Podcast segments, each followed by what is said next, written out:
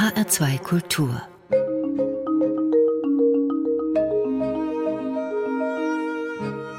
Doppelkopf Heute am Tisch mit Susanne Schaal-Gotthard. Gastgeber ist Andreas Bomba.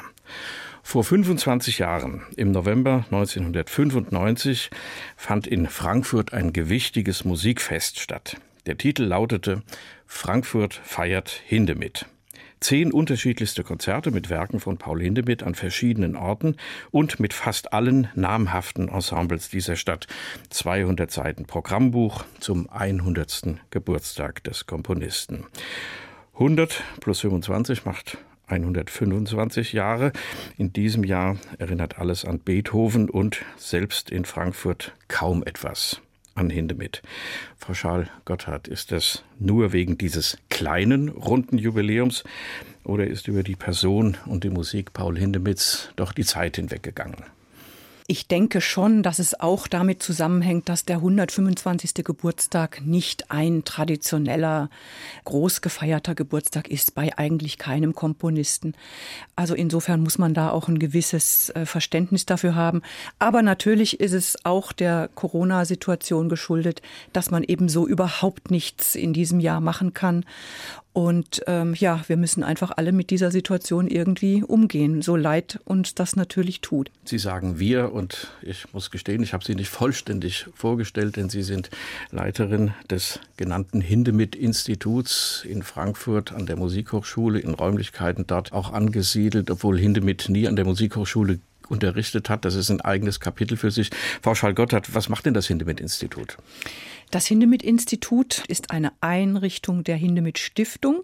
Die Hindemith-Stiftung wiederum in der Schweiz ansässig ist die Rechtsnachfolgerin des kinderlos gestorbenen Ehepaares Paul und Gertrud Hindemith. Das Hindemith-Institut existiert seit 1974. Die Stiftung hat das Institut nach Frankfurt gegeben, weil Hindemith ja, wenn man so will, ein Frankfurter war, er hat äh, zwar, ist hier zwar nicht geboren, aber er hat immerhin ein gutes Drittel seines Lebens hier in Frankfurt verbracht. Also man kann schon sagen, Hindemith ist Frankfurter. Und es war damals dann eine Entscheidung, das Institut, das Forschungsinstitut mit einem sehr umfangreichen Archiv nach Frankfurt zu vergeben. Und seither sind wir hier ansässig.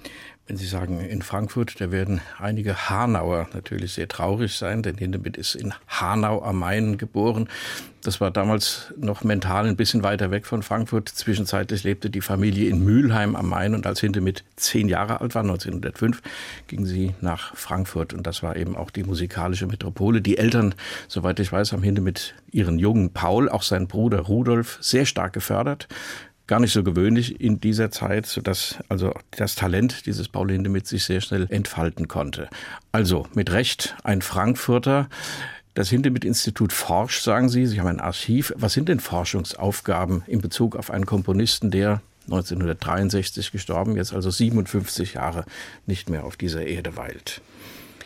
Unser zentrales Thema ist natürlich die Herausgabe der Hindemith Gesamtausgabe. Das heißt also, alle Werke, die Hindemith jemals geschrieben hat, in einer historisch kritischen Ausgabe ähm, zur Verfügung zu stellen. Historisch kritisch heißt, dass man eben alle Quellen, die man zur Verfügung hat von einem bestimmten Stück, zur Kenntnis nimmt. Also es geht von der Skizze über die Partitur, die Reinschrift, über Druckvorlagen, Stichvorlagen bis hin zu eventuellen Korrekturausgaben, in denen Hindemith dann am Ende noch nach 30 Jahren oder so nochmal Druckfehler eliminiert hat.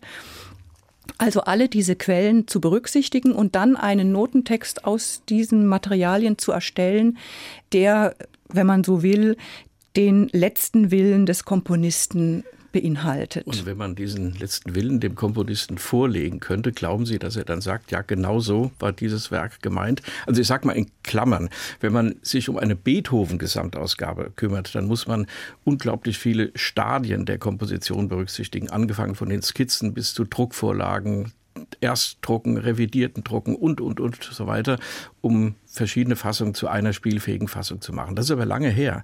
Und bei Hindemith könnte man doch denken, er hatte mit dem Schott Verlag einen Verlag, der die Werke auch wirklich spielfähig dann auf den Markt gebracht hat. Die Orchester, die Kammermusikvereinigungen, die konnten das spielen. Warum gibt es denn da immer noch Unterschiede in den Ausgaben? Naja, also erstmal ist Hindemith als Korrekturleser auch nicht unfehlbar gewesen. Gerade der Junge, der sehr, sehr viel gearbeitet hat, der sehr schnell gearbeitet hat und äh, dann eben auch das eine oder andere einfach übersehen hat. Das schreibt er dann auch mal selber an den Verlag. Ähm, als Komponist tauge ich offensichtlich mehr als als Korrekturleser. Also allein schon dadurch entstehen natürlich ja, Unterschiede oder Nachlässigkeiten im Notentext. Insofern ist das vollkommen, also zwangsläufig so, dass man ähm, da auch dann nochmal nachgucken muss, genau. Natürlich passieren auch im Verlag Fehler, selbstverständlich, wir sind ja alle nur Menschen. Wie viele Opuszahlen umfasst das Werk Paul Hindemiths? Und gibt es auch, wie bei Beethoven, nochmal die gleiche Zahl von Werken ohne Opus? Hindemith hat 1930 aufgehört, Opuszahlen seinen Werken zu geben. Und zwar mit der Konzertmusik für Streicher und Bläser, Opus 50 dieses Werk ein Auftragswerk äh, für das Boston Symphony Orchestra. Und damit hat er das beendet mit den Opuszahlen. Ich habe das jetzt nicht ganz genau im, im, Blick, ob man jetzt sagen kann, es ist noch mal so viel. Auf jeden Fall hat Hindemith ein unglaublich großes Övre hinterlassen von allen Gattungen, die man sich vorstellen kann, also von der Solosonate über das Kammermusikwerk, auch über bestimmte konzertante Ensemblestücke bis hin zu großen Orchesterstücken, Solokonzerten und natürlich Bühnenwerken, Oratorien, Chorwerke, A cappella Werke, Lieder, Klavierstücke, also alles, was man so in der Gattung hat, äh, hat Hindemith, wie er mal gesagt hat, beackert. Er hatte einen merklichen Humor, das wird ihm immer wieder bescheinigt. Es gibt ja auch Tonaufnahmen mit der Stimme Paul Hindemith mit so einem leichten Frankfurter Akzent, den er spricht, oder sagen wir mal einem mainfränkischen Akzent, den er ja schon in Hanau und Mülheim wird gelernt haben, wo er auch gerne mal lacht und auch über sich selbst ähm, Humor verbreitet. Das ist ja nicht die schlechteste Eigenschaft auch eines Komponisten. Wir kommen zur ersten Musik, Frau Schall-Gotthard. Die Kammermusik Nummer 1, Opus 24, Nummer 1. Also es sind mhm. sechs oder sieben Kammermusiken, ja. die er geschrieben hat. Worin unterscheiden die sich? Also man muss dazu sagen, die erste, die wir jetzt gleich hören, die unterscheidet sich sowieso auch schon von den sechs anderen. Ich gehe mal kurz auf die sechs anderen ein, weil es dann einfach klarer wird. Die sechs anderen, also Kammermusik Nummer zwei bis Kammermusik Nummer sieben, sind konzertante Ensemblestücke für ein Soloinstrument mit unterschiedlicher Orchester- oder im Ensemblebesetzung dazu. Also ein Klavierkonzert, ein Cellokonzert, ein Geigenkonzert, ein Bratschenkonzert, eins für Viola d'Amore und eins am Ende dann die Nummer sieben für Orgel. Inemit hat jeweils zu diesem Solo-Instrument eine individuelle Ensemblebesetzung von 10 bis 13 oder so Instrumenten dazugefügt die den kleinen, diesen Stücken, die sind alle etwa ungefähr 20 Minuten lang, das eine weniger äh, länger, jeweils eine ganz unverwechselbare Klangfarbe geben. Und diese Stücke sind in den 20er Jahren entstanden, eben von 1900 22 bis äh, 27 beziehungsweise dann in überarbeiteter Form 30. Die Kammermusik Nummer 1 wiederum ist ein reines Ensemblestück, in dem es eben keine solche mhm. äh, Solo-Funktion eines Instrumentes gibt. Entstanden ist sie 1922 und uraufgeführt wurde sie in Donaueschingen. Und dort hätte sie jetzt auch äh, vor wenigen Tagen bei den Donaueschiger Festspielen wieder aufgeführt werden sollen. Und das alles ist auch Corona zum Opfer gefallen. Also Paul Hindemith gehört mit zu den Begründern dieser neuen Musiktradition im hinteren Schwarzwald. Das ist ein interessantes Thema für sich, warum das hm. nicht zum Beispiel in Frankfurt stattgefunden hat, sondern so weit entfernt. Aber wir hören mal den ersten Satz aus dieser Kammermusik Nummer eins. Sie haben vorhin gesagt, Frau Schalgott er hat als junger Mann sehr schnell gearbeitet und er hat nicht nur schnell gearbeitet, sondern auch Musikstücke geschrieben, die sehr schnell zu spielen waren. Die Satzbezeichnung heißt nämlich sehr schnell und wild.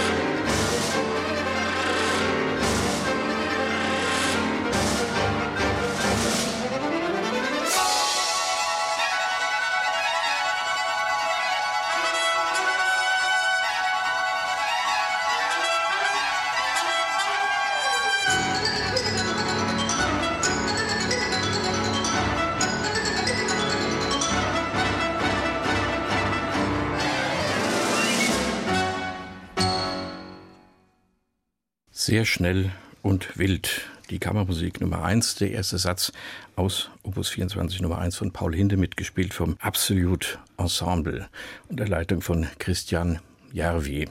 Nicht nur sehr schnell und wild, sondern auch sehr kurz Frau Gotthard. Das zeichnet manchen Hindemith-Satz auch aus, kurz, kompakt, kein Ton zu viel. Im Schallplattenzeitalter hätte man einen Moment geguckt, ob es auch auf 33 steht bei einer LP und nicht auf 45, weil es so wahnsinnig schnell ist. Allein der Xylophonist oder der Marimba-Phonspieler, der, das geht ja gar nicht, kann man doch nicht spielen. Haben Sie das mal gesehen, eine Aufführung, wie sowas aussieht? Also man kann fast die Schlägel nicht mit den Augen verfolgen. Es ist wirklich fantastisch und ich finde diese Aufnahme wirklich äh, brillant, weil sie einfach auch diese Wildheit, äh, die der junge Hindemith ja hatte, wirklich großartig zum Ausdruck bringt ist es despektierlich zu sagen, das könnte ich mir auch als Filmmusik vorstellen, für einen Zeichentrickfilm. Ich habe da so Tom und Jerry äh, Dinge im Auge, also wo der Kater hinter der Maus her ist, die dann im Mauseloch verschwindet. Ist das despektierlich oder hat Hindemith doch auch eine Nähe zu diesem modernen, zu seiner Zeit modernen Medium gehabt? Er hat es sogar absolut gehabt. Er hat in einem Jahr vor dieser äh, Kammermusik Nummer eins ja eine Filmmusik komponiert zu einem der ersten oder doch einer der ersten Bergfilme der Filmgeschichte.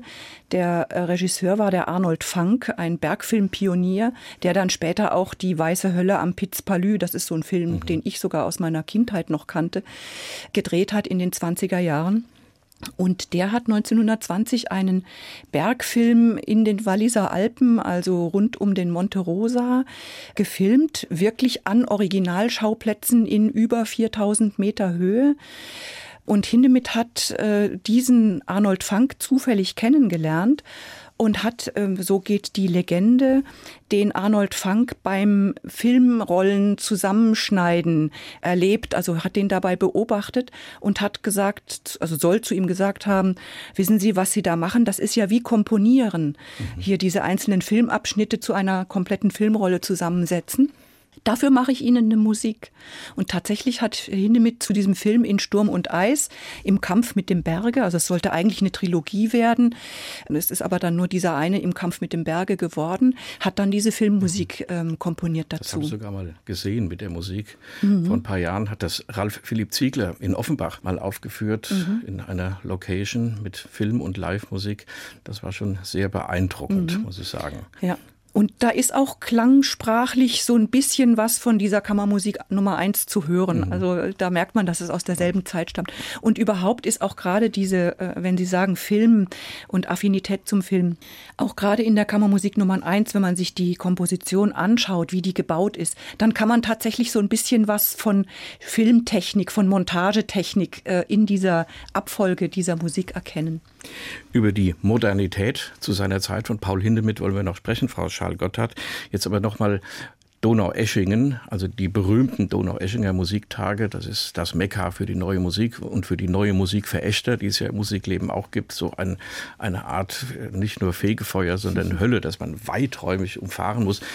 Warum sind diese Tage für neue Musik zu Beginn der 20er Jahre mit Hilfe von Paul Hindemith dort entstanden und nicht etwa in Frankfurt, wo Hindemith zu Hause war und wo ja auch damals schon eine moderne Stadt und Stadtgesellschaft ihn umgeben hat.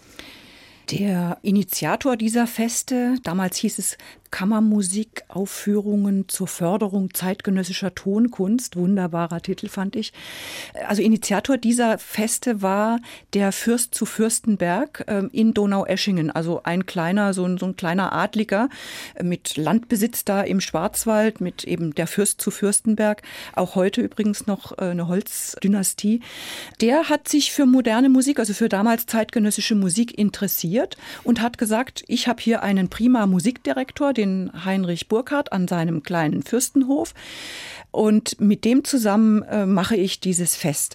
Und Hindemith war im ersten Jahr, also 1921, gar noch nicht wirklich an dem Fest selber, also an der Organisation beteiligt, sondern war einer von den Komponisten neben Ernst Krenneck zum Beispiel oder Philipp Jarnach oder Alban Berg zum Beispiel war bei dem ersten Festival auch eingeladen, was zu präsentieren gehörte einfach zu der Riege der Komponisten, die dort aufgeführt wurden.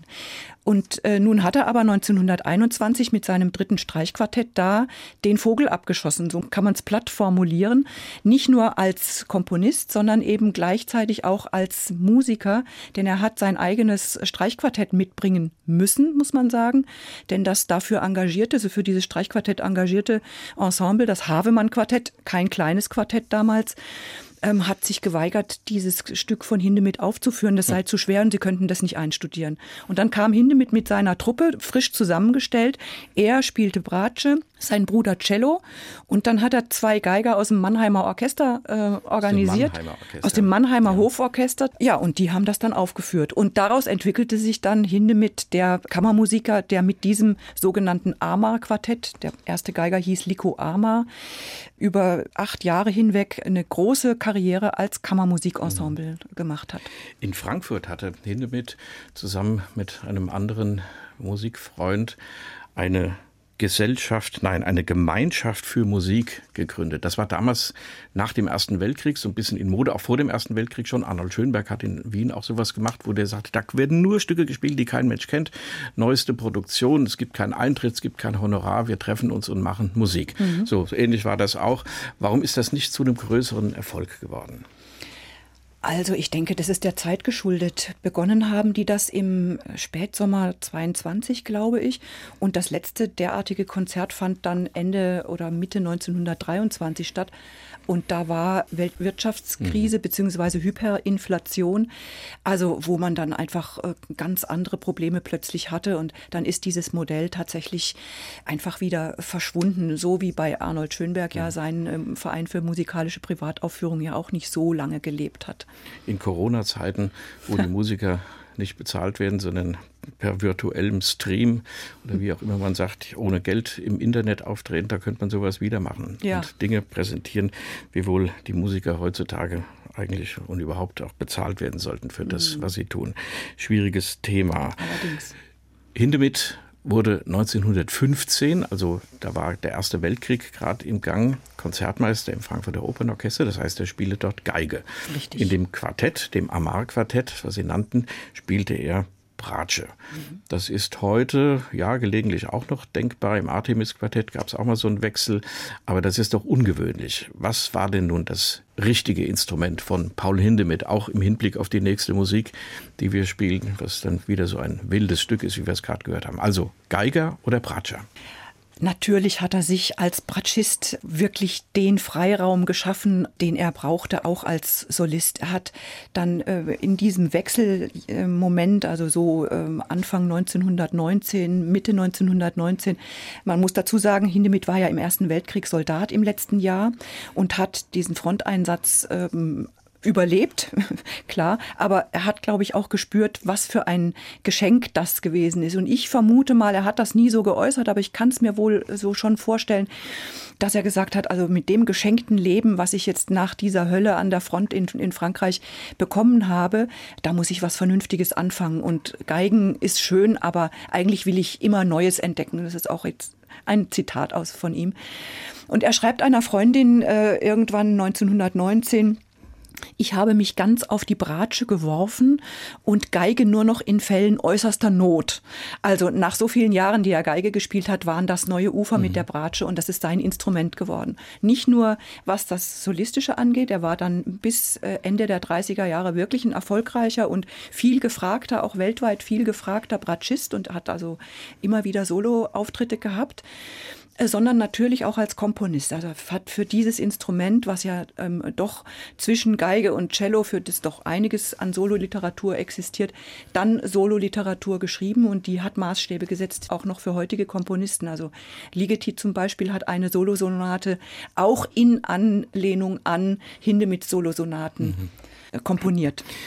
Sie haben vorhin bei den Kammermusiken, Frau Schall-Gotthard, diese Besetzungsvariante angesprochen. Also Hindemith hat wirklich über alle Instrumente geistig verfügt und konnte die alle irgendwie zu Ensembles zusammenformieren. Das macht das besonders spannend. Das hat ja mit Klangfarben zu tun, mit Spieltechniken und allen möglichen. Und so gibt's eben auch in dieser Verschiedenheit dieses Solo-Sonaten, die Sie angesprochen haben, für alle denkbaren Instrumente ein Solowerk und so eben auch für Bratsche. Eben sein Instrument. Und wir wollen den vierten Satz aus aus dieser Sonate hören. Ähm, wenn ich eine Aufnahme hätte auswählen dürfen, hätte ich die von Tabea Zimmermann mhm. genommen, weil das ist die berufene Hindemith-Interpretin und Propagandistin, wenn man das mal so sagen will. Aber sie haben eine mitgebracht mit dem Meister selbst an der Bratsche, eine historische Aufnahme. Und es geht bei diesem Stück darum, bin ich schneller als 1,30 oder nicht? Das stoppen wir jetzt mal. Paul Hindemith spielt den vierten Satz aus seiner Bratschen-Sonate Wild, Tonschönheit ist Nebensache.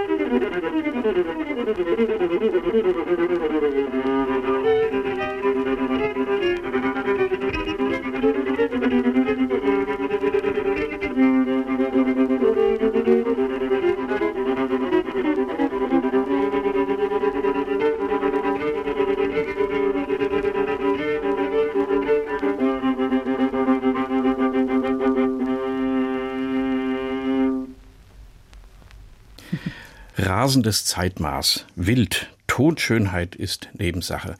Paul Hindemith spielt den vierten Satz aus seiner Sonate für Viola Solo. Uraufgeführt 1922. Ich habe auf die Uhr geguckt. 1,27. Also er hat sein eigenes Zeitmaß durchaus geschafft. Was soll so eine Komposition oder so eine Bezeichnung? Nur rasende Virtuosität. Was steckt dahinter, Frau Schall-Gotthard? Ja, wenn man das so genau wüsste. Man muss natürlich diesen wirklich sehr wilden Satz im Kontext der ganzen Sonate sehen, die eine doch durchaus kontemplative, teilweise liedhafte, teilweise auch wirklich sehr äh, melancholische und so in sich gekehrte Solomusik ist. Und da mal so zwischendrin, ich sag's jetzt mal ganz drastisch, die Sau rauszulassen, das hat dem jungen Hindemith einfach, glaube ich, Spaß gemacht. Es gibt in anderen Solosonaten auch noch vergleichbare Sätze, in denen eben so dieser ganz extreme Kontrast zwischen einer unbändigen Vitalität und dann aber doch einer starken Kontemplativität besteht, der ja eben auch seinen ganz eigenen Reiz hat. Und man verkürzt Hindemith auch, glaube ich, ein kleines bisschen, wenn man eben, wie es auch damals passiert ist, also was wir vorhin hörten, diese Kammermusik Nummer eins, das brachte ihm den Ruf eines Bürgerschrecks ein das oder eben das Enfant. In die Debatte werfen wollen, dieses, dieses Wort, ja. Ganz genau, ja. Das Enfant terrible der neuen Musik galt er damals eben deswegen. Man hat so ein ganz kleines bisschen übersehen, dass es eben auch diesen anderen Hindemith gab und er gibt eben zeitgleich, und das ist das Interessante, auch das Phänomenale, finde ich, bei Hindemith, dass er eben so unglaublich viele Facetten hat. Sie haben jetzt meine Frage ausführlich beantwortet, was so ein Stück soll, was 1,27 dauert. Hindemith selbst auf die Frage, ob er mal eine Einführung in sein Werk geben kann, hat Folgendes gesagt. Analysen meiner Werke kann ich nicht geben, weil ich nicht weiß, wie ich mit wenigen Worten ein Musikstück erklären soll. Klammer auf, ich schreibe lieber ein neues in dieser Zeit. Klammer zu. Außerdem glaube ich, dass meine Sachen für die Leute mit Ohren wirklich leicht zu erfassen sind, eine Analyse also überflüssig ist. Den Leuten ohne Ohren ist ja auch mit solchen Eselsbrücken nicht zu helfen. Einzelne Themen schreibe ich auch nicht auf. Sie geben stets ein falsches Bild. Das ist Paul Hindemith. Das ist Paul Hindemith in den 20er Jahren. Er hat dann ähm, später, also in den 30er Jahren, doch auch seine Meinung dazu revidiert. Auch gerade was die Eingängigkeit oder die Verständlichkeit seiner Musik angeht. Er hatte in den USA zu tun mit einem Konzertveranstalter, der gerne ihn durch die Lande touren lassen wollte. Und äh, Hindemith war da aber skeptisch, weil er die Stoßrichtung dieser Aktion richtig eingeschätzt hat, denn der Konzertveranstalter Veranstalter, der wollte so ja ähm, Sensation haben. Und dann sagt der Hindemith, ah, da bin ich vorsichtig. Meine Musik ist nicht eine, die leicht eingängig ist für die Zuhörer. Und wenn man das jetzt so als eine Sensation vermarkten will, dann sind die Konzertbesucher eventuell sogar enttäuscht und wenden sich dann umso mhm. mehr ab. Also ich will damit mit dieser Art von Vermarktung, von PR-Maßnahmen nicht so viel zu tun haben. Das war in den USA. Hindemith ist emigriert 1938 vor den Nazis geflohen, so kann man das sagen, obwohl er kein jüdischer Mensch war, sondern er hatte eine jüdische Frau, aber das hatte einen anderen Grund. Die Nazis mochten seine Musik nicht. Atonaler Geräuschemacher, sagte Josef Goebbels. Das war natürlich sehr bösartig. Ah, da kommen wir vielleicht drauf, Frau Schal-Gotthard. Mhm. Es gibt noch den Sprung von Frankfurt nach Berlin, den mhm. wir vielleicht vorher besprechen wollen. 1927 ging Hindemith von Frankfurt weg nach Berlin. Das hatte lokalpolitische Gründe mit der Hochschule zu tun, die gegründet werden sollte. Was hat er dann in Berlin besser gefunden als in Frankfurt? Natürlich war Berlin die weltoffenere, noch größere und noch äh, prickelndere Stadt. Also wir alle haben ja dieses Bild der wilden 20er Jahre und Berlin ist natürlich da das Zentrum vor Augen. Und Hindemith hat das auch sehr genossen in Berlin, also dieses pulsierende Leben. Er ist ins Varieté gegangen, er hat Kino besucht, er war sogar im Fußballstadion bei der Hertha, äh, er hat relativer, in relativer Nähe zum Stadion auch gewohnt. Also äh, da, er hat das einfach genossen da in dieser Stadt. Und natürlich natürlich hatte er da auch dann mit entsprechenden Musikern, die dort zu Hause waren, zu tun. Also ich spreche jetzt von äh, Wilhelm Furtwängler, der Chef der Berliner Philharmoniker, von Otto Klemperer an der Krolloper, an dem innovativen Opernhaus damals in Berlin. Mit Literaten hat er zu tun, die in Berlin gelebt haben oder dort äh, tätig waren. Er hat mit Bert Brecht gearbeitet, er hat mit Gottfried Benn gearbeitet. Also das war natürlich dann nochmal was anderes. Es gibt ein Bild, da liegt Paul Hindemith auf dem Boden mit Gottfried Benn zusammen, beide Herren im Anzug und Krawatte und sie spielen Eisenbahn, also mit so einer elektrischen Eisenbahn. Das war das Hobby der Männer, die sich darüber gefunden haben. Jedenfalls für Hindemith kann man das ganz zweifellos sagen. Hindemith hat Märklin-Eisenbahnen geliebt und auch mehrere hundert äh, Schienenmeter besessen, die er dann in seiner Wohnung in Berlin auslegte und dann mit Freunden und Bekannten und Verwandten äh, sonntagelang spielte. Und es geht auch da die Legende, dass er also sehr, sehr penibel war beim äh, Durchführen der Schaltpläne, hat also Schaltpläne angefertigt, umgesetzt, also Minuten in Stunden oder äh, Sekunden in Minuten, so dass das also praktisch um ein Sechzigstel äh, gerafft worden ist von der Zeiteinteilung. Also da war er sehr penibel und pingelig und hat geschimpft, wenn die Leute nicht richtig die Schranken hoch und runter oder die Weichen nicht rechtzeitig gestellt haben. Also das muss ihm großen Spaß gemacht haben. Man hat ihm ja dann auch später vorgeworfen, so ähnlich, oder schon auch zu der Zeit vorgeworfen, so ähnlich klingt dann auch seine Komposition, aber so regelmäßig und, und ähm, ärgerlich, wenn das nicht funktioniert. Kommen wir vielleicht auch noch drauf, Frau Schalgert.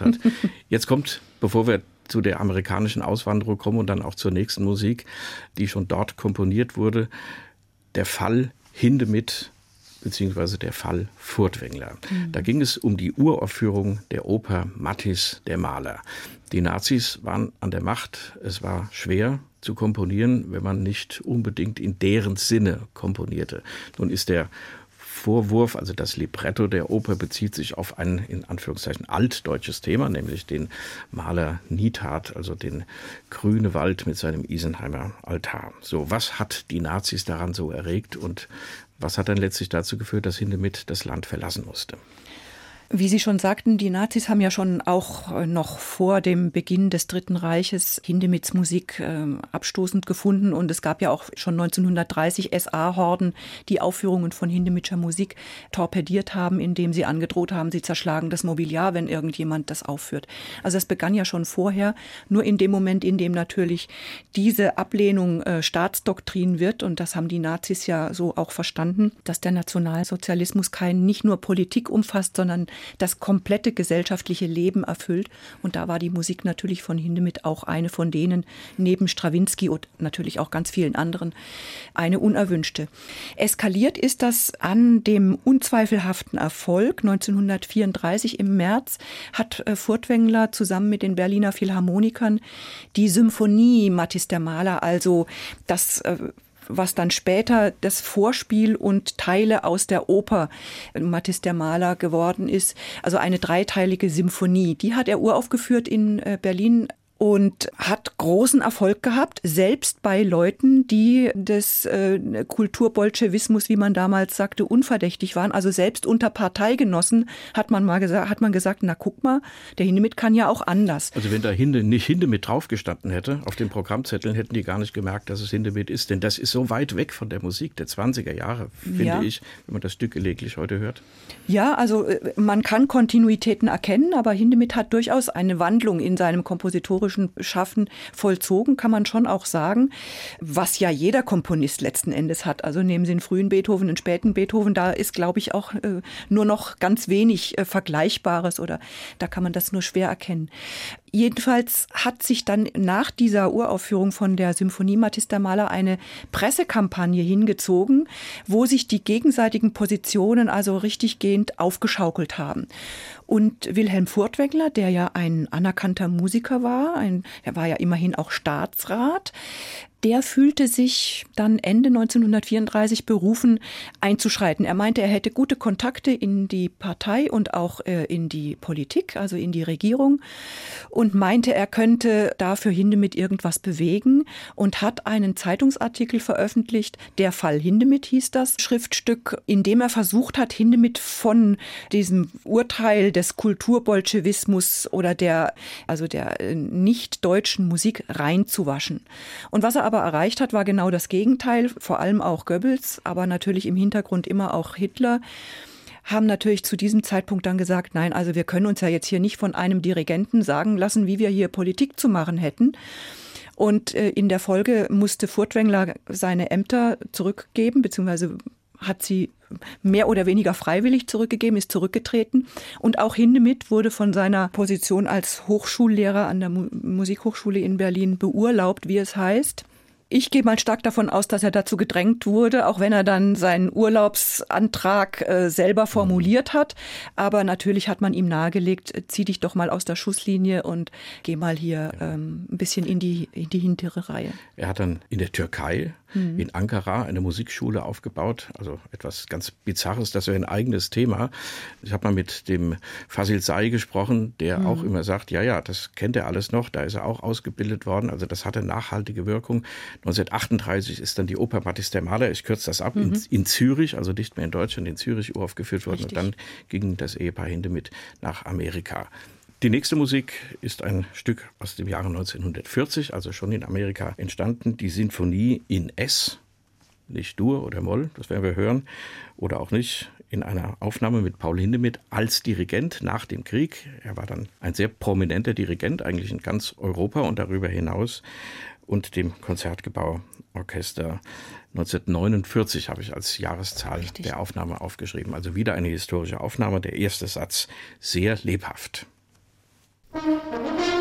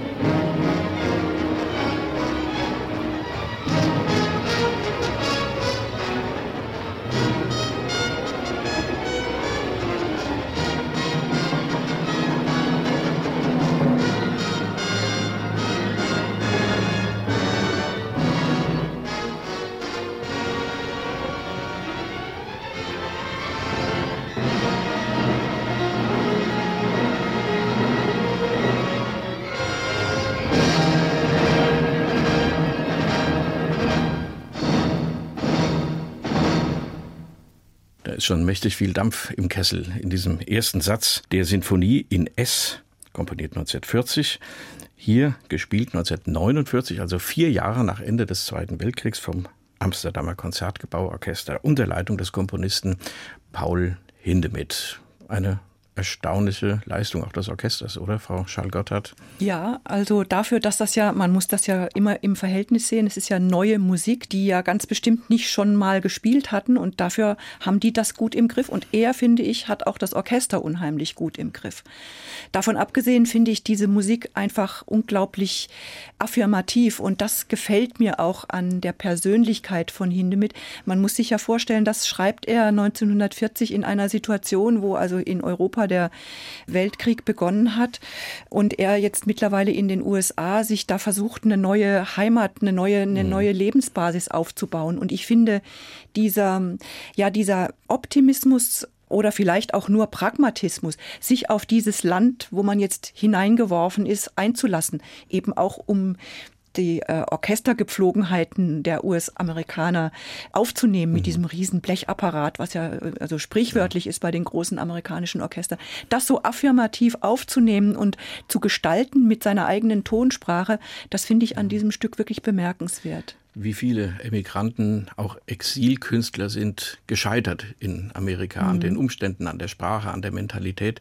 Hindemith hat da offensichtlich vielleicht von seinem Gemüt her, seinem Optimismus her, den er grundsätzlich mhm. hatte, doch äh, da ganz gut ausgesehen insgesamt. Mhm.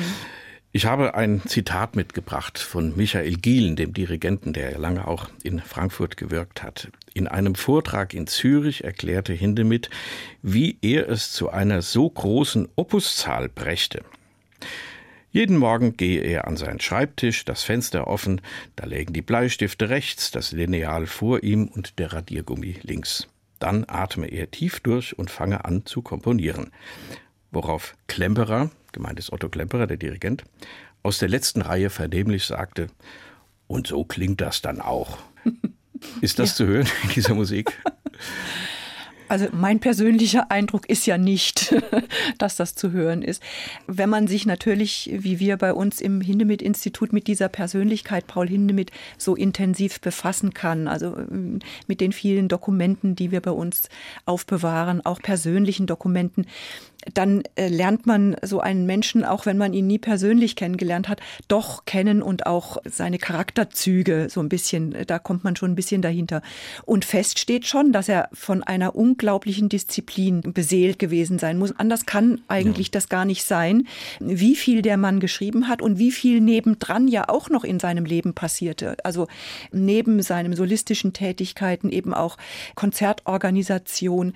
Er hat ja seine eigenen Libretti geschrieben ab den 30er Jahren. Und alles das äh, muss ja in 24 Stunden reinpassen. Ja, also ich finde es unglaublich. Ja, zur Kunst gehört auch viel Handwerk. Das hat ihm Adorno dann später vorgeworfen in einem berühmten Disput, auch nach Hindemiths Tod noch. Frau Schall-Gotthard, Sie leiten das Hindemith-Institut seit 2011.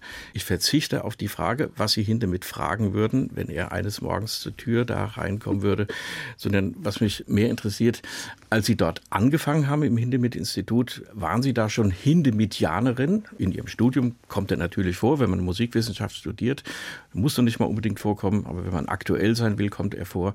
Oder sind Sie es dann geworden bis heute oder hatten Sie schon klammheimlich früher eine Beziehung zu diesem Komponisten? Ich muss gestehen, ich bin äh, dazu gekommen wie die Jungfrau zum Kind. Es war diese Stelle zur Verfügung und ich habe sie bekommen, damals 1993, im Vorfeld übrigens zum 100. Geburtstag. Das war noch nicht die Leitungsstelle, sondern eine Mitarbeiterstelle genau. am Institut. Mhm. Ja, das war damals eine Mitarbeiterstelle, eine wissenschaftliche Mitarbeiterstelle mit dem Schwerpunkt auch für Hindemith 1995, also den 100. Geburtstag, da tätig zu werden. Und ich habe äh, in Freiburg Musikwissenschaften studiert und war dann nach dem Ende des Studiums und nach der Promotion hängt man dann erstmal so ein bisschen ja in der Luft letzten Endes, wenn man noch nicht konkret weiß, was man vorhat. So dicht gesät sind die Stellen für promovierte mhm. Musikwissenschaftler ja nicht. Heute wahrscheinlich noch viel weniger, als es damals der Fall war. Und deshalb habe ich natürlich die Gelegenheit ergriffen, mich mit diesem Menschen, den ich natürlich vorher kannte, also klar, als Musikwissenschaftler kennt man dann auch doch den Komponisten Paul Hindemith, und war sehr froh, dass ich hier nach Frankfurt kommen konnte und habe dann auch sehr rasch bemerkt, was für ein großes Geschenk für mein persönliches Leben, für meine mhm. berufliche Laufbahn das doch mhm. gewesen ist. Paul Hindemith kehrte zurück aus Amerika. 1947 war er zum ersten Mal wieder in Frankfurt, damals beim Hessischen Rundfunk, der in der Frankfurter Musikhochschule, also dort, wo heute die Musikschule ist, residierte damals der Hessische Rundfunk. Der große Saal der Hochschule war damals der Sendesaal des Hessischen Rundfunks. Da spielte man ein Werk von Hindemith. Er trat plötzlich auf, war quasi inkognito da. Das Publikum erkannte ihn, hat heftig applaudiert. Es gab ein Interview mit dem Sender und Dennoch hat Hindemith in Frankfurt und in Deutschland und in der neuen Musikszene nach dem Krieg nicht mehr so recht Fuß fassen können. Da spielt das Stichwort Darmstadt eine Rolle, also die Sammelstelle in Kranichstein zunächst, dann später in der Stadt selbst für die avantgardistische neue Musik. Warum, Frau Schal-Gotthard, hat Hindemith da nicht Fuß fassen können? In den ersten Jahren ist er ja tatsächlich auch in Darmstadt immer wieder aufgeführt worden. Dann hat man aber begonnen, dort den Fokus auf die damals ganz neue Musik in der Nachfolge von Arnold Schönberg, der ja dann 1951 verstarb, gelegt. Und Hindemith ist mit seiner Musik, die sich eben dem zwölftönigen Komponieren, wie es Schönberg propagiert hat, nicht äh, angeschlossen hat, mit dieser Musik ist er da nicht mehr weiter erfolgreich gewesen gewesen.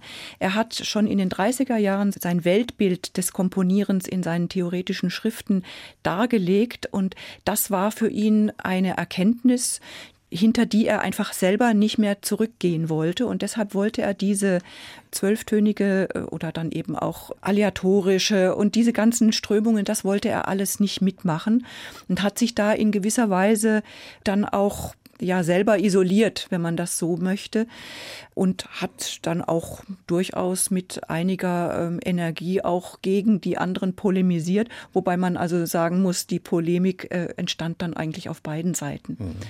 Der Erfolg ähm, als Dirigent und auch als Komponist in den 50er und bis zu seinem Tod äh, 1963er in den Jahren der gibt ihm auch ein Stück weit recht. Also natürlich hat das Publikum in den Konzerten ihn immer bejubelt und die neue Musikszene in den ähm, entsprechenden Zentren, eben Sie sprachen von Darmstadt, die ist ja, muss man sagen, auch schon ein sehr wirkmächtiger Klüngel gewesen, aber letzten Endes hat sie ja auch für die Breite der Musik des Musiklebens nur eine vergleichsweise kleine Rolle gespielt. Also insofern, wenn man heute Hindemith anschaut, dann kann man eigentlich ganz zufrieden sein. Und er selber hat ja auch mal gesagt, also wenn ein Werk so etwa 25 Jahre nach dem ersten Erscheinen, also nach der ersten schillernden Sensation, so hat das formuliert, immer noch gespielt wird, dann muss es doch Qualitäten haben, die eine gewisse Zeit überdauern und also doch etwas für die Ewigkeit sind.